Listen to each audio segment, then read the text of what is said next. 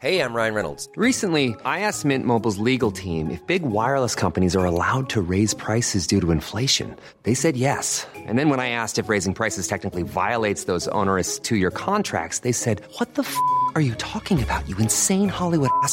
So to recap, we're cutting the price of Mint Unlimited from $30 a month to just $15 a month. Give it a try at mintmobile.com slash switch. $45 up front for three months plus taxes and fees. Promo rate for new customers for limited time. Unlimited more than 40 gigabytes per month. Slows. Full terms at mintmobile.com. El Heraldo Media Group presenta Periodismo de Emergencia con Arturo Rodríguez, Hiroshi Takahashi e Ignacio Rodríguez Reina. Con las reglas del oficio. Comenzamos. Muy buenos días, son las 10 de la mañana con 3 minutos, tiempo del centro de México y hoy es sábado 18 de diciembre del 2021. Tengo el gusto de saludar a mis compañeros Nacho Rodríguez Reina y Mónica Reyes, que por cierto, hoy cumplen años y no me dejaron solo. Muchas gracias.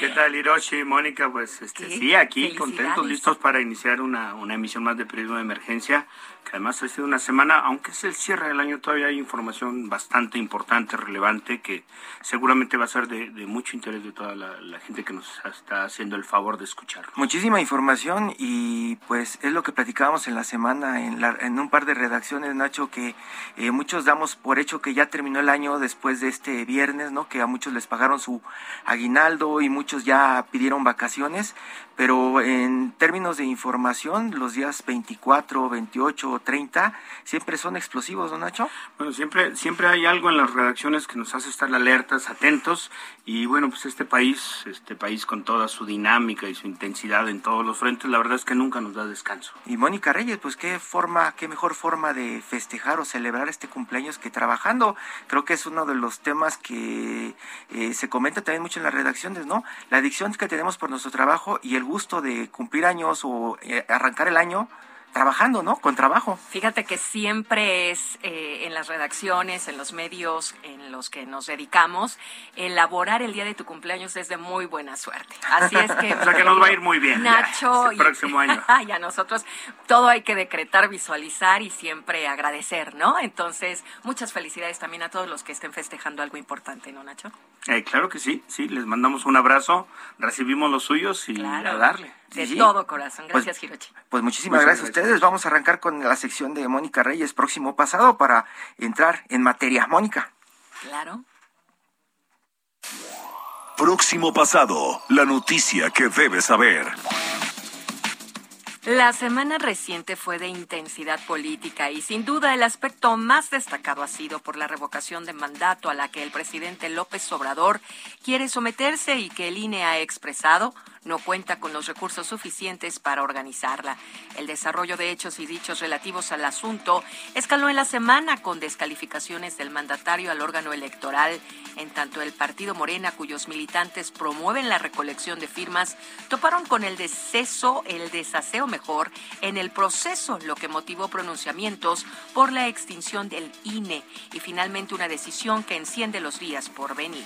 Y es que el viernes el INE aprobó suspender los trabajos para la consulta de revocación por insuficiencia presupuestal en una apretada votación y a una semana de que concluye el plazo de recolección de firmas, por lo que hasta la última quincena de diciembre, tradicionalmente de treguas, se desarrollará con intensa polémica. Por otro lado, la agenda política se encamina al cierre de año con acuerdos del gobierno de la República con sectores e instancias de gobierno con las que había rechazado sostener encuentros. La dirigencia del PAN se reunió el lunes con el secretario de Gobernación, Adán Augusto López, y acordar la realización de mesas de trabajo sobre la agenda del país. El presidente López Obrador retomó sus encuentros con la CONAGO, luego de dos años de desencuentros y ahora con más de la mitad del país gobernada por personalidades emanadas de su oferta política, mientras que el Congreso de la Unión concluyó el primer periodo ordinario de la actual legislatura. El gobierno de Estados Unidos anunció una recompensa de 5 millones de dólares para quien entregue información sobre el paradero de los hijos de Joaquín El Chapo Guzmán. El presidente López Obrador consideró que si están en territorio nacional, a quien corresponde detenerlos es a su gobierno. El general Eduardo León Trawitz, poderoso en el sexenio pasado como encargado de la seguridad de Pemex, fue detenido en Canadá. Se le acusa por Huachicol junto a quien fuera su sucesor, el también ya detenido Sócrates Herrera Pegueros. Mientras tanto, esta semana quedaron cerradas las etapas de investigación por los casos sobre DECH y agronitrogenados que se siguen a Emilio Lozoya Austin, exdirector de la petrolera con las reglas del oficio por El Heraldo Radio.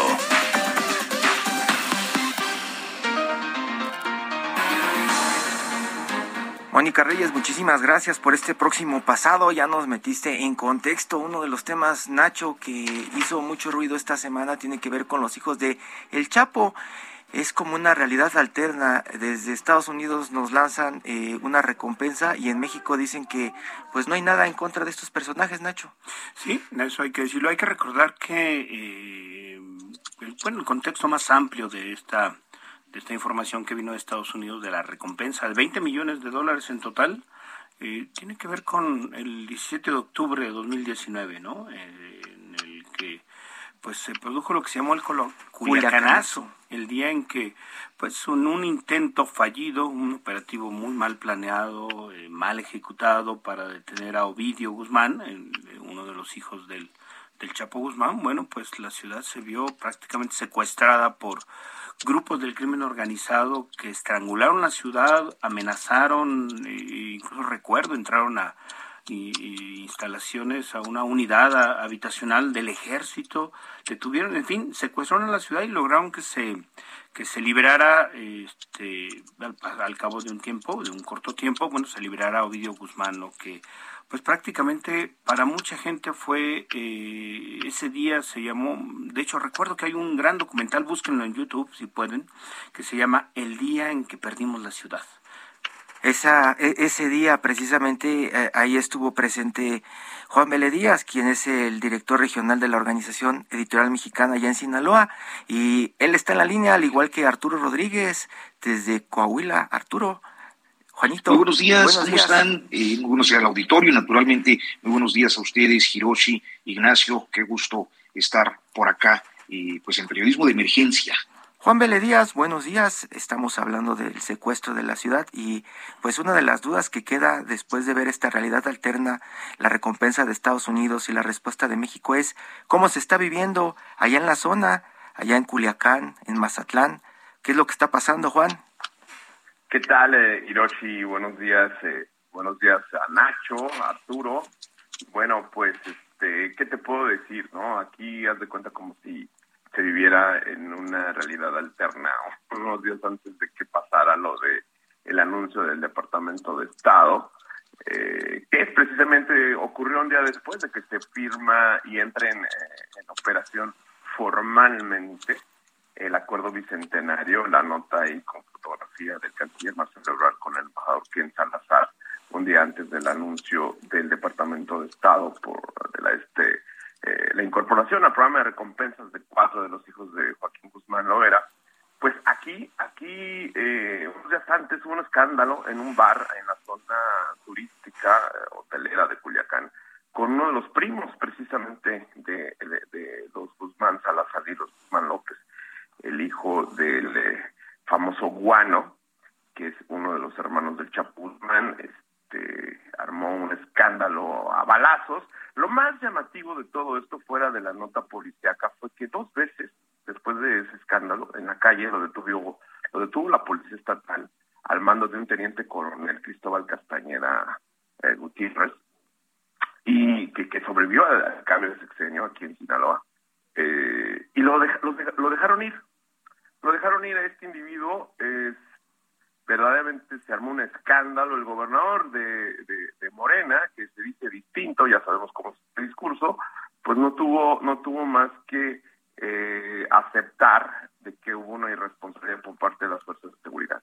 Entonces, este es el contexto en el que se da el Hiroshi, Nacho, Arturo. Por un lado, los estadounidenses eh, formalizando, entre comillas, la puesta en operación del acuerdo bicentenario y esta realidad alterna aquí en Sinaloa, ¿no? Eh, Juan, eh, ¿cómo estás? Te saluda Nacho Rodríguez. Buenos días. Oye, eh, ¿este anuncio va a cambiar algo? Sí, este anuncio de las autoridades del Departamento de Estado cambiará algo de la lógica de cómo funcionan, y en este caso, pues la, la organización criminal en la que participan los hijos del Chapo. ¿Cambiará algo esto o prácticamente no va a tener ninguna incidencia? Yo creo que eh, paulatinamente habrá mayor presión, como lo está habiendo desde enero de este año con el inicio de la administración Biden hacia las fuerzas de seguridad mexicanas, concretamente el Ejército y la Marina, eh, la Guardia Nacional, desde luego. Eh, yo creo que no va a cambiar mucho el discurso del presidente López Obrador. Lo vimos ahí despotricar hace unos días con este anuncio del Departamento de Estado pero el, eh, en la relación lo que no se ve detrás de la mañanera, lo que no se ve detrás de la retórica y de la demagogia presidencial es precisamente el, em, el fortalecimiento de este lazo del, del, vínculo de seguridad, de economía también, que es otro de los vínculos muy fuertes que, que trascienden a los gobiernos seccionales de México y las administraciones estadounidenses, donde el interés geopolítico de los Estados Unidos está implícito en el momento en que fijan, en que fijan por el otro lado eh, un programa eh, reforzado de sanciones y recompensas, porque tras el anuncio del Departamento de Estado, el mismo día, el Departamento del Tesoro también anunció un nuevo programa que fortalece, o sea, refuerza las sanciones económicas contra las empresas y contra los mecanismos de lavado de dinero de las organizaciones transnacionales de delincuencia organizada, ¿no?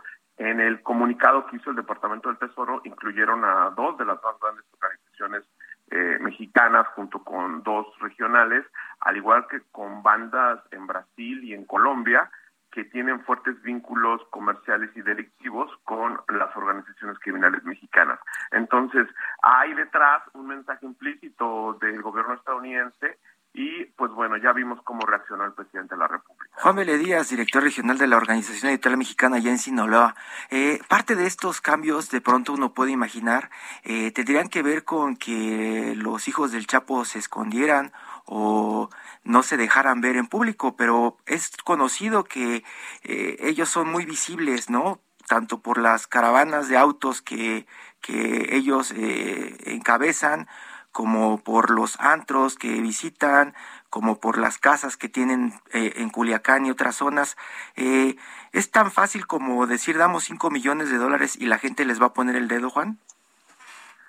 No, no creo, Yoshi. Es este, un poco lo que platicamos en la semana, ¿no? ¿Qué, qué tan efectivo resulta el programa de recompensas? Pues no recuerdo yo, no sé si Nacho o Arturo lo recuerden, algún caso donde se haya dado en México en los últimos años que se haya detenido algún jefe de, tráfico de drogas de este nivel y que se haya cobrado alguna recompensa. En este momento no me acuerdo que haya algún destacado, pero no creo, eh, precisamente por lo que se ha documentado en la prensa en los últimos años eh, sobre las estructuras de protección a la delincuencia organizada, a las mafias incrustadas en el poder político, ¿no?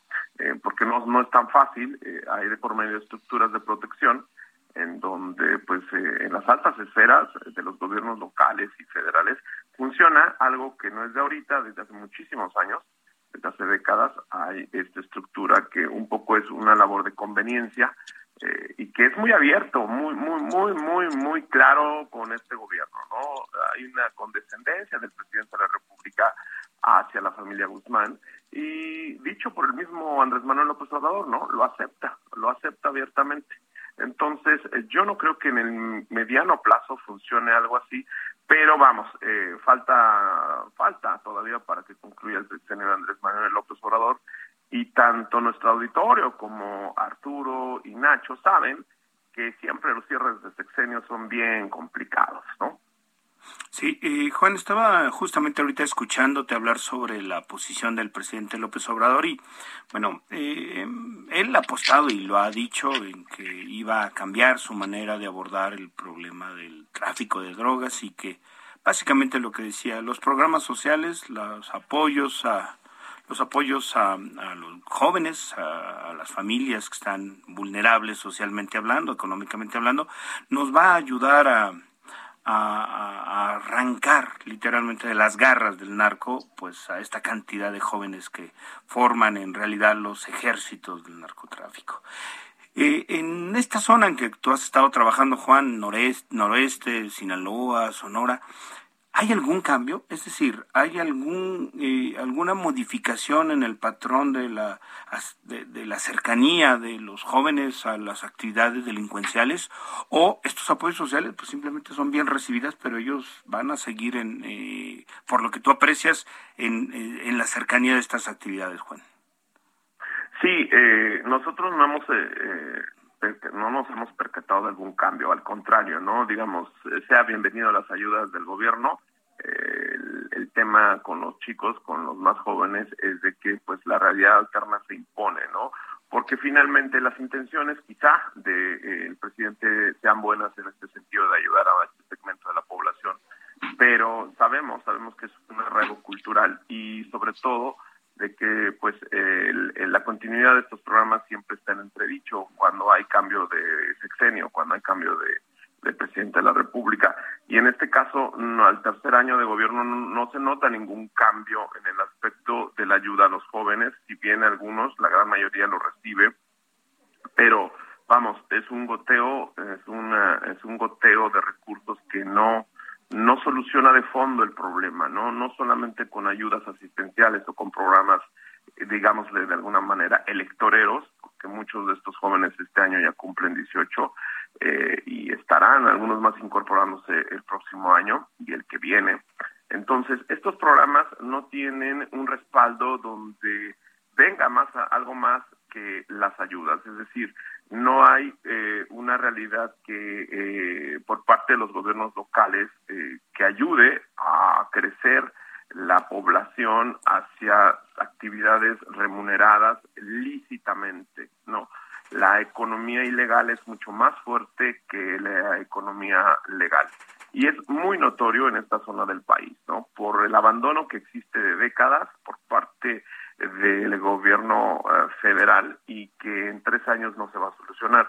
Entonces hacen falta eh, programas de fondo que vayan de raíz al fondo en el aspecto cultural, en el aspecto de los eh, temas económicos, los mismos modos de empleo que existen en estas regiones que son pues preponderantemente agrícolas y de servicios.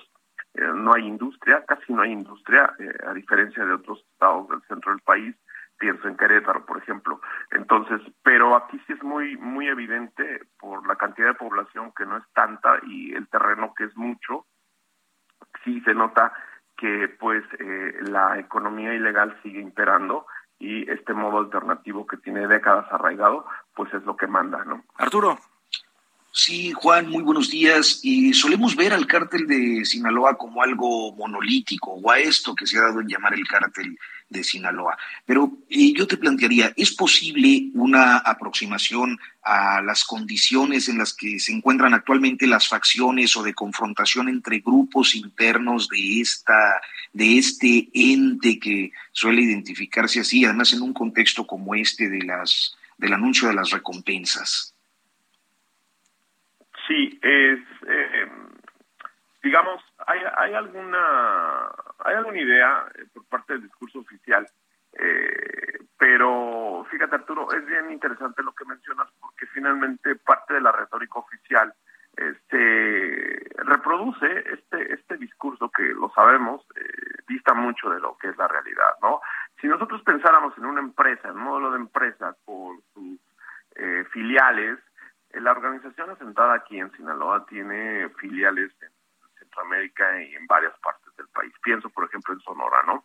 Eh, yo no sabía hasta hace unas semanas que tuve oportunidad de, unos días más bien, ¿no? Hiroshi, que estuvimos en la Ciudad de México en la reunión de directores de la OEM, pude reunirme con algunas fuentes y confirmar lo que ha sido una tendencia en los últimos años.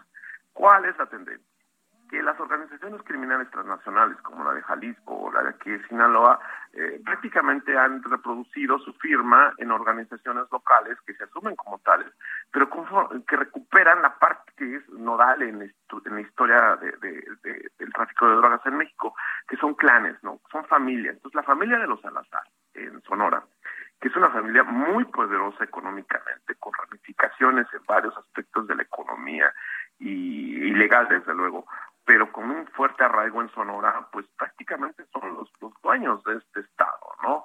Las eh, guerras eh, criminales que vemos en, municipios como Ahome o como en, la frontera, en Nogales, tienen que ver precisamente con estos reacomodos entre clanes, ¿sí? Y es interesante en el contexto de que lo que mencionas, Arturo, es una reconfiguración del rostro de las organizaciones criminales pero finalmente eh, podemos decirle el regreso de los clanes, ¿no? Los clanes, en el caso de Sonora, en el caso de Jalisco, pues vimos las noticias esta semana como eh, fue directo sobre la familia de Nemesio, eh, Nemesio Oceguera, y sus hijas, su, hija, su yerno. Que, que Estados Unidos también ofreció 5 millones de dólares por su hijastro, ¿no? Juan Carlos Valencia González. Ah, exactamente, exactamente. Entonces, Sí, más allá de eso, creo que sí, el, el, punto nodal de estas organizaciones en sus intereses eh, estratégicos en Centroamérica, en Colombia, en Ecuador, tienen que ver precisamente con esta mutación en el rostro, ¿no? Me llama la atención una nota en la semana que apareció en la prensa europea en español sobre una ramificación de los Beltrán Leiva que opera en España. Vuelvo al punto de lo que mencionaba y que tú pones en la mesa, Arturo, el tema de las familias, ¿no? Aquí estamos hablando de la familia Beltrán. Entonces, Beltrán Leiva. Eh, el caso interesante de lo que ocurre en esta mitad de sexenio es que abiertamente el gobierno de la República, en esta política de brazos cruzados y de dejar hacer, pues está pues mostrando lo que es ese otro rostro que en otros sexenios se, mm, se veía muy, muy eh, difuminado y que ahora es muy, muy claro, ¿no? El hecho de voltear a ver a. Juan Vélez Díaz, director regional de la Organización Editorial Mexicana allá en Sinaloa. Juanito, muchísimas gracias. Ya seguiremos platicando de esto que, pues en resumen, nos dices, no hizo que cambiara nada en la región. Ni cambiará por lo pronto a corto plazo. Estamos en periodismo de emergencia. No le cambie, son las 10 de la mañana con 24 minutos.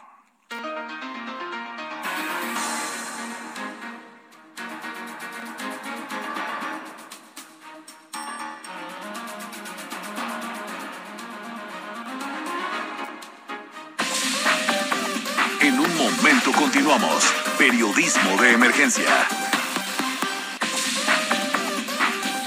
Regresamos con las reglas del oficio.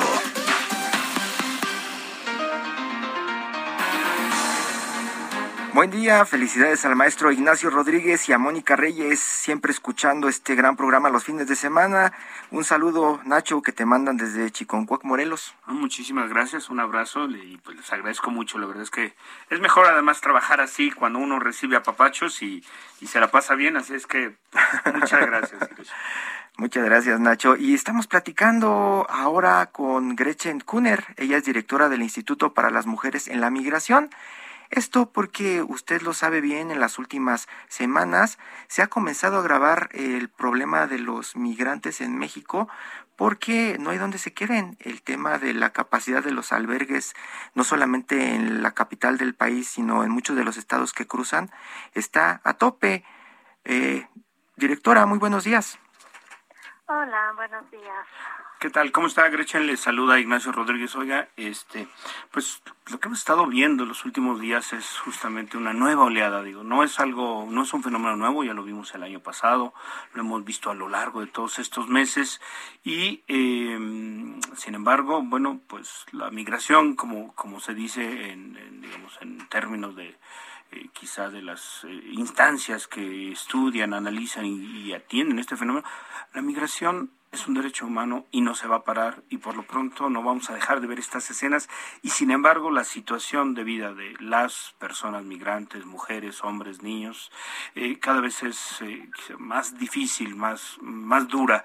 ¿Y ¿Cuál es la experiencia que ustedes desde, pues desde el Instituto para las Mujeres la Migración I'm Sandra, and I'm just the professional your small business was looking for. But you didn't hire me because you didn't use LinkedIn jobs. LinkedIn has professionals you can't find anywhere else, including those who aren't actively looking for a new job but might be open to the perfect role, like me. In a given month, over 70% of LinkedIn users don't visit other leading job sites. So if you're not looking on LinkedIn, you'll miss out on great candidates like Sandra. Start hiring professionals like a professional. Post your free job on linkedin.com/people today. Migración han estado teniendo y qué han estado ocurriendo en particular con un sector pues vulnerable como es el de las mujeres que migran, Gretchen. Sí, pues primero hoy creo que es un gran día para reflexión porque es el Día Internacional de, de las Personas Migrantes y precisamente un día para pensar un poco más allá de la situación que a lo mejor hemos tenido este año eh, con las grandes no personas bueno grandes poblaciones sobre todo de personas que están atoradas en, en México entonces nosotros pues desde desde el EMUMI llevamos todo el, el año trabajando con mujeres migrantes, tanto mujeres mexicanas deportadas o retornadas de, de Estados Unidos, mujeres centroamericanas que a lo mejor algunas se van a quedar aquí en México, otras este, siguen su camino, mujeres haitianas, ¿no? Este, hay temas de discriminación muy fuerte eh, en México eh, con la población haitiana. Pero en estos últimos días creo que con el accidente no de tráiler que, que vimos la semana pasada eh, y reflexionando sobre el año, eh, dijimos, wow, empezamos el año con la masacre de Camargo y estamos terminando el año con este accidente de tráiler. Reflexionemos un poco lo que lo que está pasando y este año, todo el año, eh, Estados Unidos y ha tenido su frontera entre México y Estados Unidos básicamente cerrada a, eh, para personas que, que necesiten, que están huyendo y necesitan protección internacional. Entonces, esto por un lado eh, ha hecho que no tienen acceso a Estados Unidos para pedir asilo y entonces en toda la frontera norte hemos visto a poblaciones esperando, eh, con confusión, no saben qué pueden hacer, no, no, no, no saben si va a cambiar algo y cuándo. Y por otro lado, en Tapachula, sobre todo en Tapachula, pero en otras partes de, Chiapas y Tabasco, tenemos a personas eh, que están, necesitan protección, pero la Comisión Mexicana de Ayuda a Refugiados ha tenido más de 125 mil solicitudes de, asilo este año y francamente está colapsada, no tiene la capacidad de, de tramitar o adjudicar tantas solicitudes de asilo. Entonces tenemos un país donde las personas están de alguna forma atrapadas en la frontera sur y atrapadas en la frontera norte. Y por eso estamos viendo gente tratando de, de salir, buscando formas de regularizar su estancia, esperando sus casos de asilo. Y las mujeres en todo esto, pues si tú llevas seis meses, un año esperando en Tapachula, eh, no hablas a lo mejor español, tus hijos no han ido a la escuela en todo este tiempo y apenas estás pudiendo sobrevivir, pues llega un momento que empiezas a buscar formas de salir. ¿No tienen miedo de que de pronto se instalen políticas como las que se ven en Polonia o en Grecia, con estos campos de refugiados que pues no, no, no los dejan moverse hacia ninguna parte, no reciben ayuda de ningún lado y además cuentan con la animadversión de los pobladores locales? Pues en México, o sea, lo que hemos visto en estos últimos, desde agosto para acá, que la gente empezó a salir, por un lado hay una militarización muy fuerte ya en México, ¿no? Desde junio de 2019 y con la corporación de la Guardia eh, Nacional a temas de control migratorio, pues hemos visto mucho más violaciones de derechos humanos y pues este año 2021 eh, hemos visto detenciones migratorias las más altas, creo que en la historia de, de, México. Y eso pues ya es un ejemplo de la contención migratoria, no en un campamento, sino en todo el, país. Esto por un lado es muy grave muy preocupante. Eh, pero por otro lado también eh, la ley de migración y este la protección, la ley de refugiados y en México pues ya tiene un marco muy amplio para poder regularizar a las personas o para poder eh, ofrecerles protección internacional. Entonces, México lo que tiene que hacer es aplicar, sobre todo el Instituto Nacional de Migración, que se ha enfocado mucho en la represión, la detención y deportación, debería de cambiar ese enfoque, porque una persona con un documento migratorio que puede trabajar son las personas que no vemos. ¿no? Quienes, quienes vemos son los que están indocumentados y que no tienen forma de acceder a, a servicios, justicia, educación y salud. Gracias, Hiroshi. y muy buenos días, Lechen. Y, y, además de esta lógica punitiva o, o policíaca, ¿cuál, ¿cuáles serían eh, eh, las propuestas hacia el gobierno desde la sociedad civil en un instituto como el que usted coordina? Sí, pues nosotros trabajamos con mujeres no migrantes todos los días y lo que hemos visto es no hay nada mejor que una migración regular, ¿no? Con autorización para trabajar y para que las personas que son agentes o sea, propias, ¿no? Son sujetos que saben lo que quieren hacer y cómo moverse.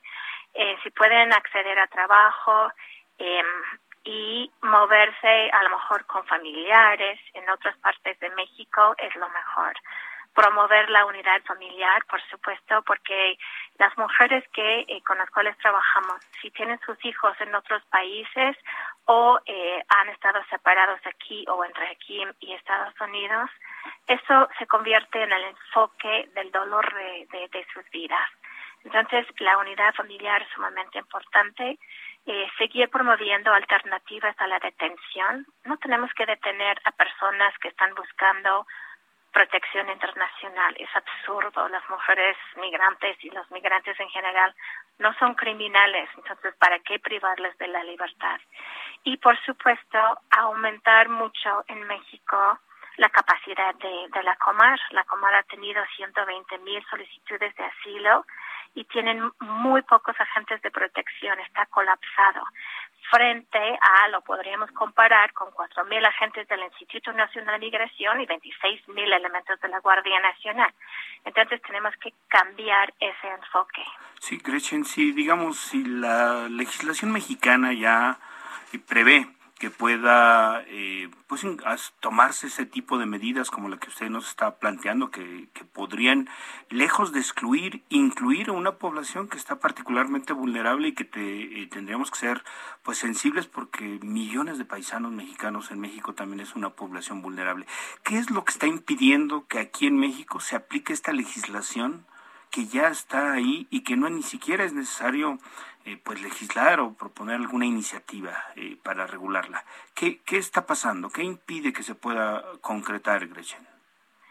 Pues por un lado es la, la postura del gobierno, de la Secretaría de Relaciones Exteriores y de SEGOV a través de, del Instituto Nacional de Migración. Y por otro lado, porque ellos lo que dicen es que la migración y es parte de la agenda bilateral y ellos dicen que están recibiendo muchísima presión de parte de Estados Unidos para que contenga la migración dentro de, México. Sin embargo, en las conversaciones ya más matizadas con eh, personas en el gobierno de Estados Unidos, pues sabemos que también están eh, promoviendo eh, programas de regularización en México y que algunas veces México también usa como pretexto la presión de Estados Unidos. Entonces no es tan claro, pero el gobierno eh, sabe lo que tiene que hacer, firmó el, Pacto Mundial sobre la Migración en 2018 la retórica del gobierno de, de la Cuarta T es muy eh, no eh, pro migrante en el sentido de derechos humanos pero el problema ha sido la militarización y el enfoque del Instituto Nacional de Migración militarizada también. Gretchen Kuhner, directora del Instituto para las Mujeres en la Migración. Muchísimas gracias, Gretchen. Seguiremos platicando seguramente en próximas entregas. Muchas gracias. Gracias, Gretchen. Muy buenos días, Gretchen. Igual.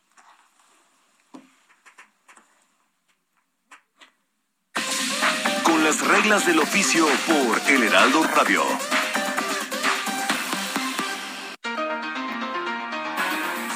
Nacho, Arturo, uno de los temas que pasaron un poco desapercibidos ya porque pues son noticias de números y que nos dan todo el tiempo, tiene que ver con el Consejo Nacional de Evaluación de la Política de Desarrollo Social, el Coneval, que informó que durante la pandemia en México pues surgieron o se detonó la creación de cuatro millones de nuevos pobres en este país, Nacho. Sí, y la verdad es que creo que eh, pese a que este gobierno, las políticas públicas de este, del actual gobierno, pues están dirigidas, por lo menos en el discurso, a atacar eh, la pobreza. Eh, la verdad es que las circunstancias, hay que reconocer que la, que la pandemia, bueno, fue una circunstancia global que, que afectó no solo al país, eh, sino a todo el planeta, pero pues ha profundizado estas condiciones de las que precisamente veníamos señalando la profunda desigualdad y la pobreza que existe en el país y justo para para platicar de eso hemos invitado y le agradecemos que nos tome la llamada al profesor Héctor Hernández Bringas, él es investigador titular del Centro Regional de Investigaciones Multidisciplinarias de la UNAM, que ha hecho un seguimiento muy puntual sobre lo que ha la evolución de la pobreza, así es que pues le agradecemos muchísimo eh, al, profesor Hernández Bringas eh, que nos tome la llamada. ¿Qué tal? ¿Cómo está, profesor? Muy buenos días. Muy buenos días, con el gusto de saludarlos y al auditorio también. Oiga, pues platíquenos, ¿qué, ¿qué lectura le da a estas nuevas cifras que acaba de, de, informar el Consejo Nacional de Evaluación de la Política Pública, el, Coneval, que básicamente lo que mide es, entre otras cosas, cómo evoluciona la pobreza en el país? Pues mira, lo que nos dice el Coneval, y es una cifra que se ha venido actualizando con, con cierta regularidad, es que claro, eh, en, el contexto de la pandemia ha habido un incremento importante de la, de, la pobreza en el país. Pobreza que de por sí ya alcanzaba un buen número, a un buen número de, mexicanos. Mira, vamos a ver, eh, la, pobreza tiene otro lado también, que es la riqueza. En México hay una enorme desigualdad. Digamos que solo el 20% de la población en México vive en condiciones de no tener ninguna carencia, solamente el 20%. El 80% restante vive en pobreza de ingresos, vive o, en pobreza de algunas condiciones como factores básicos como vivienda, como educación, como acceso a la salud, por supuesto. ¿no? Entonces sí, en el contexto de la pandemia eh, era esperable, sobre todo ante la ausencia de políticas públicas que apoyaran a las personas que perdieron empleo, este, si bien como tú dices en el discurso hay, eh, hay programas que atienden la pobreza, esta pobreza, estos programas atienden sobre todo las, necesidades de consumo inmediato de las personas. Gran parte de las becas, gran parte de los eh, eh, recursos que se otorgan a los adultos mayores son para el consumo cotidiano. Entonces no resuelven de fondo el tema de la pobreza, al contrario, ha habido pérdidas de empleo, ha habido pérdidas de, pequeños y micro, micro, micro y pequeños negocios que no han sido debidamente atendidos en el contexto de la pandemia de manera tal que no es, eh, eh, por, desgracia, no es raro eh, conocer este dato de, del Coneval, ¿no? Sí, ya nos pasa casi, ya nos pasa casi sin hacernos, sin causarnos ninguna herida cuando cuando leemos estos datos, profesor. Pero por ahí hay algo que sonaba sarcasmo. Estaban informando también que se había reducido la desigualdad pero no porque hubiera menos pobres en este caso, sino porque los más ricos tenían menos. Eh, sí, no, y sobre todo, sobre todo la clase media. Mira, te voy, a dar un ejemplo. Eh, América Latina es la región más desigual del mundo.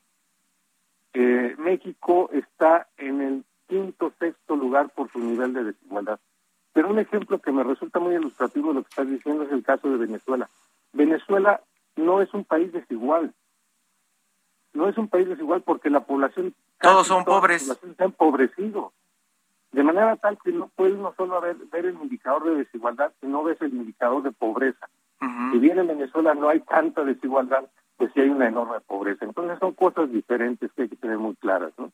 Profesor, y eh, han pasado tres años ya del actual gobierno y hay que, que remarcar que uno de sus digamos de sus propósitos declarados desde un principio, que además a, a mucha gente le parecía justamente lo correcto era atacar, atacar la pobreza y buscar elevar las condiciones de bienestar de la población en general. Sabemos que existe la pandemia, pero más allá de la pandemia, eh, ¿sería ya posible empezar a hacer una evaluación, pues digamos, crítica, distante de si esta, estas políticas están funcionando o en realidad cuál es el efecto que están teniendo sobre, sobre justamente el fenómeno de pobreza extendida que estamos viviendo. Como, como te mencionaba hace un ratito, el recurso que se está otorgando o los recursos que se están otorgando aparentemente para atacar la pobreza son recursos que se destinan fundamentalmente al consumo, a la canasta básica, a las necesidades inmediatas de las personas. ¿Esto qué implica? Lo que implica es que los recursos que tiene el gobierno no se están destinando a, intervenciones de carácter productivo, a generar empleos y sobre todo a fortalecer las instituciones. Eh, eh, el recurso realmente útil para, eh, para reducir la pobreza es el que se destina a la generación de empleos y a la generación de oportunidades en materia educativa, en materia de, de, salud, sobre todo, estas dos cosas son muy, muy importantes. Y esto es lo que en el fondo sí reduce, reduce la pobreza, no lo que se destina al consumo inmediato. Estos, estos elementos, si bien pueden apoyar a la vida cotidiana de las personas, no resuelven el problema estructural que implica este, eh, la, pobreza. Y de ahí viene la crítica a la política económica de este gobierno, en parte o simplificándolo, porque no hay crecimiento económico ni parece que habrá en los próximos años, y la inflación que es global nos está afectando más que a otros países, y no hay como un programa de contención para no pegarle a los pobres, que es a los que más afecta la inflación, ¿cierto, profesor? Así es, efectivamente.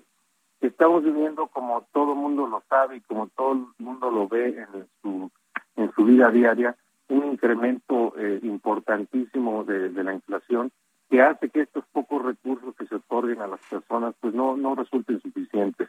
Mira, lo que realmente creo que además de la creación de empleo, lo que debería hacerse es fortalecer el sistema de educación, fortalecer el sistema de salud. Ya la pandemia nos enseñó que nuestro sistema de salud, ya lo sabíamos, más evidente, desnudó el problema el sistema de, salud en México está quebrado. Lo que hay que hacer es inyectar recursos a las instituciones públicas para que los, las, personas que no tienen acceso a satisfactores puedan tener este acceso con niveles satisfactorios de calidad. Esta es una política social que sí mira a largo plazo y que no solamente atiende las necesidades inmediatas y, de, las ¿no? Sí, hay, hay quienes eh, eh, han tenido una postura crítica y dicen que bueno que la política social de este gobierno lo único que va a hacer es este permitir que los pobres vivan tres años más siendo pobres, pero que al final en el siguiente gobierno seguirán siendo pobres, doctor. ¿Le parece justa o es exagerado? No, a mí me parece que es justa. Eh, los datos de Coneval nos lo están diciendo. No se está terminando con la pobreza ni siquiera se está disminuyendo la, la, población que está en condiciones de pobreza.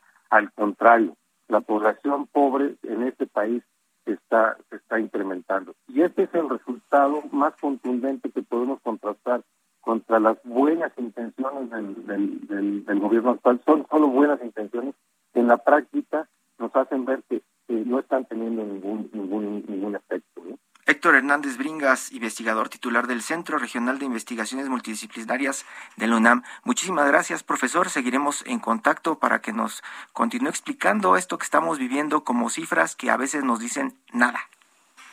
A veces nos dicen nada, pero la realidad cotidiana de las personas que nos dice, nos dice las cosas con toda claridad. Muchas gracias, profesor. Muy buenos días.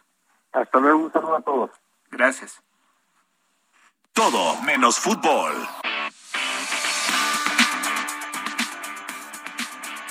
Y en todo menos fútbol, hoy nos toma la llamada Alex Carrillo, ilustrador y artista visual mexicano, Nacho. Sí, bueno, Alex Carrillo es un joven de 23 años que pues este, ha, empezado a tener, digamos, en ya en el aspecto profesional, pues un, impacto bastante relevante. Por una parte, pues eh, le elaboró un, un, corto, un corto animado que ganó el Festival de Cine de Toronto y también es autor de un libro que al parecer se llama Faces, que, que ha pues eh, estado en los lugares de mayor venta. Es un libro para, para colorear, para niños, ¿no? En el que muestra pues la diversidad de, de las personas que habitan no solamente en México, sino en el planeta, y que se convirtió de repente en, en un em, pues en un libro muy, muy vendido, o por lo menos que tuvo bastante éxito en, en las plataformas de venta eh, online que existen, Hiroshi. Sí, Alex, muy buenos días. Tu, tu, tu, tu, ejemplo de trabajo es como si estuviéramos echando porras en el fútbol. Sí se puede. Con todo en contra lo conseguiste. Claro, sí. Eh, fue, fue algo eh, muy difícil, obviamente, pero a mí me encanta dibujar, me encanta dibujar. Yo he dibujado desde que era muy, muy chiquito, entonces quise seguir este sueño, lo quise perseguir y poco a poco con muchos proyectos eh, estoy haciendo lo que me gusta y estoy muy, muy contento. Alex, tú que, que además en la línea está nuestro compañero eh, Arturo Rodríguez, que él también como como tú son, Artista. son de Coahuila, ¿no? Tú eres de Saltillo, según entiendo. Eh, ¿cómo, ¿Cómo fue, digamos, porque no es sencillo que alguien a tus 23 años, que está empezando en el mundo de la, de la actividad que le apasiona, que le gusta, de repente pueda empezar a tener estos, digamos, pequeños éxitos que por supuesto... Pequeños éxitos en grandes ligas. Sí, y que habrá que seguir y por supuesto habrá que seguir trabajando, pero ¿tú qué dirías?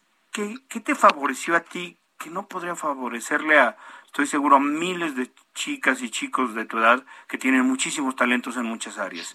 ¿Qué, qué nos contarías? ¿Qué, ¿Cuál sería alguna de las razones que tú, eh, eh, pues por lo menos identificas como para que hayas arrancado así con estos muy buenos augurios? Yo creo que una de las cosas más importantes para mí fue que desde muy chiquito yo tenía este sueño y me preguntabas a cualquier edad qué quería hacer y yo te decía que quería dibujar y que a eso me quería dedicar y creo que eh, hubo una etapa de mi vida donde yo no confiaba en mí mismo, yo no confiaba en mi arte, yo no confiaba en esto por los comentarios de las personas. Eh, a pesar de que creemos de que no afectaban, a mí me afectaron muchísimo. Eh, y me acuerdo que yo empecé a dibujar nuevamente, retomé el dibujo y dije, ¿sabes qué? Quiero hacer este sueño, quiero confiar mucho en mí. Y fue cuando empecé a confiar más en mí mismo. Y creo que esa confianza, después de todos los comentarios negativos que me dijeron, hubo un profesor de la escuela que me dijo que no se podía, o sea, muchísimas personas a mi alrededor me dijeron que no se podía.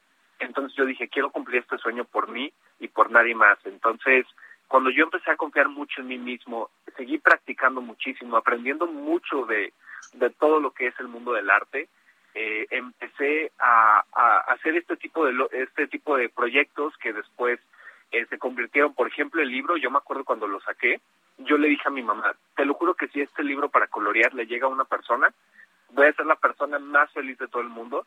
Y bueno, para mi sorpresa se convirtió en bestseller. Entonces. Y ya vendiste miles de libros.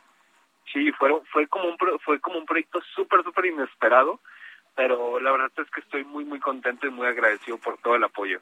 Alex Carrillo, ilustrador y artista visual mexicano, muchísimas gracias. Cuéntale por favor rápidamente al auditorio dónde pueden encontrar tu trabajo. Claro, me pueden encontrar ahorita en Instagram, estoy como alexcarrillo.art, es Alex Carrillo con doble R, punto art, y ahí me pueden encontrar, ahí pueden ver la nueva exhibición que tengo en el Museo de Walt Disney en San Francisco, es una exhibición presencial, y justamente ahí eh, soy el único mexicano participando, entonces orgullosamente representando a México ahí, y aquí estamos para cualquier cualquier cosa. Un orgullo, Alex. Muchísimas gracias por tomar la llamada. Nacho Rodríguez Reina, Arturo Rodríguez. Pues ya nos felicidades al paisano y felicidades a Nacho Rodríguez y a Mónica Reyes por su cumpleaños. Hasta pronto. Muchísimas gracias. Muchas gracias. Nos escuchamos mañana.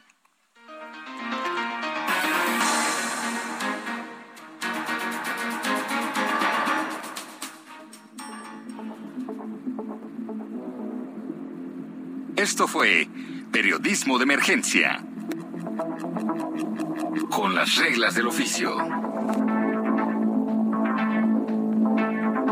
Heraldo Media Group.